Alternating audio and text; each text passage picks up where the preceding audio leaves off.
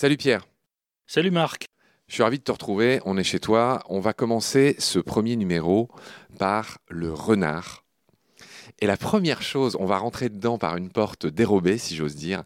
La première chose que je voudrais que tu me racontes sur l'étymologie de renard, c'est qu'en grec, le renard a à voir avec alopex. Et peut-être les gens qui nous écoutent ont entendu parler de l'alopécie, donc la calvitie. Alopécie signifie calvitie. Qu'est-ce que le renard, mon cher Pierre, a à voir avec la calvitie? Voilà, la calvitie qui me concerne directement d'ailleurs. C'est un magnifique exemple de la manière dont les anciens observaient la nature avec beaucoup de soin. En effet, le mot alopécie, euh, il existe déjà en grec au 5e siècle avant Jésus-Christ, alopekia, donc ça désigne la chute des cheveux. Et c'est relié directement au nom du renard, alopex en grec.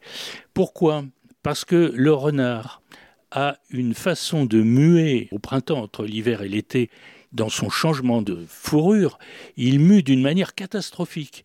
Il faut voir un renard au printemps, il a des véritables plaques, il est miteux, et c'est incroyable pour un animal qui, le reste du temps, est chassé pour la beauté de sa fourrure. Donc ça a beaucoup frappé les gens. L'alopécie, donc, c'est perdre ses cheveux comme un renard au printemps. Fantastique euh, capacité d'observation de la nature qu'on a un peu perdue depuis. Pierre, ce qui est étonnant dans l'étymologie de renard, renard en français en tout cas, c'est un nom de personnage. Avant ça, comment s'appelait le renard au Moyen Âge? Ah oui, mais le renard c'était le goupil. Goupil, ça vient directement du latin vulpes, qui n'est pas sans rapport d'ailleurs avec alopex dont on vient de parler, une origine indo-européenne commune. Voilà, vulpes donne vulpiculus, d'où goupil. Alors, le renard a été une vedette de la littérature depuis toujours, depuis les fables d'Ésope, et notamment entre le XIIe et le XIIIe siècle s'est développé ce qu'on a appelé le roman de renard, une histoire de Goupil qui s'appelait Renard. Et le succès été tel qu'au lieu de dire Goupil, on a dit Renard. C'est fou, c'est un nom d'animal qui vient d'un nom de personnage de ces fables, dans lequel le loup s'appelait Isengrin. Absolument. Et il y avait une signification d'ailleurs, car renard, en bas latin, c'était raginardus, c'est-à-dire fort le hard c'est fort, ragine c'est le conseil, ça veut dire fort en conseil. Donc finalement, renard, en tant que nom de personne, ça veut dire rusé, ce qui tombe bien pour ce personnage. Et Isengrin, ça vient de Eisen qui est l'acier, le fer en, allemand. Green, euh, grimace, euh, c'est l'animal menaçant euh, comme l'acier. Et donc, comme les auteurs du roman de Renard étaient flamands, étaient dans l'ambiance germanique, eh bien, ces noms étaient perçus comme signifiants. Il y a quelque chose de très savoureux que tu notes euh, dans ton bouquin, euh, Pierre, c'est que l'écrivain français Jules Renard, qui s'appelle Jules Renard, n'a pas parlé une seule fois du renard dans son histoire naturelle.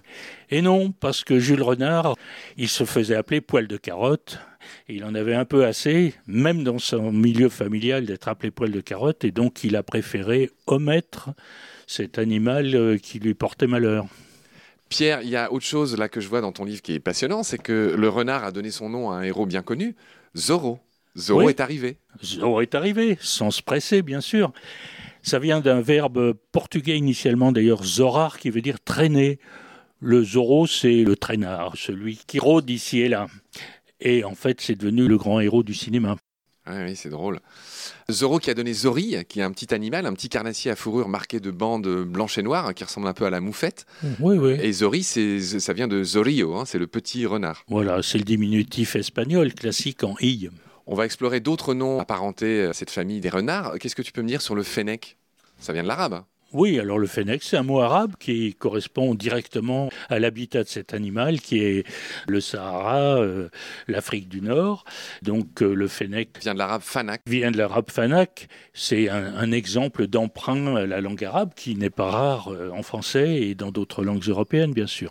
Je vois que son nom euh, évoque le sable ou le désert euh, en arabe. Oui. Bon.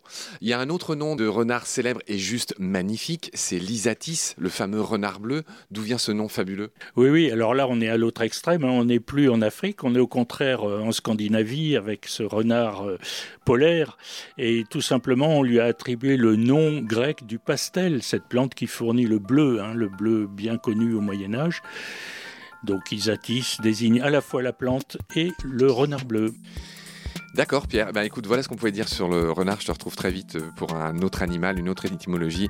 Salut Pierre, à bientôt. À bientôt Marc.